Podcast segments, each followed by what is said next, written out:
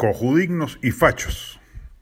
Una batalla campal en redes sociales y medios se ha desatado entre quienes consideran que aquellos que, por cuestión de dignidad o principios, votaron en blanco o se inclinaron por el castillo como mal menor en rechazo al queiquismo, no tienen autoridad moral ahora de irritarse por los hierros del gobierno y tienen pues que asumir contritos las consecuencias de lo que se considera fue una frivolidad o una estupidez les han endilgado la chapa de cojudignos, versus quienes a su vez estiman que todos los que se sumaron a la absurda tesis de un fraude y luego las iniciativas golpistas no son los llamados a liderar ninguna resistencia moral al casticerronismo.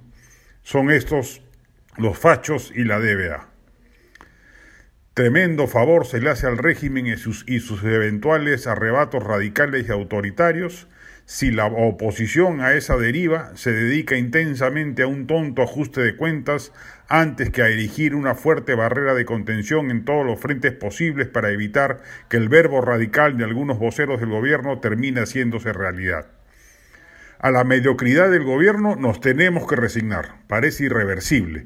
Requerirá también, sin duda, vigilancia y oposición, pero la batalla dura, que puede pasar in extremis por un proceso de vacancia, se tendrá que dar solo si el régimen transpone los linderos constitucionales y democráticos o si el primer mandatario incurre en las causales de incapacidad moral permanente para gobernar. Las dos acciones, la de oposición a la mediocridad rampante o la dura a una deriva autoritaria del régimen, necesitan como condición ineludible de la unidad consolidada de la clase política, de los poderes institucionales, de las bases populares organizadas y de los poderes fácticos, gremios sindicales, empresariales, medios de comunicación, etc. La ruptura de la oposición, como sucedió en Venezuela o Nicaragua, solo ayudará al régimen a desplegar su eventual agenda radical y consolidar un proyecto autoritario. Al respecto, muchos están esperando la bomba política de Castillo, cuando todo parece indicar que se tratará de una confrontación permanente de baja intensidad que va a requerir además de unidad de mucha inteligencia estratégica.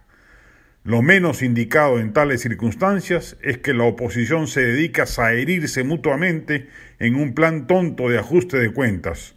Lo prioritario para la salud democrática del país es la unidad opositora. En esa perspectiva, insistimos, todo suma, nada resta.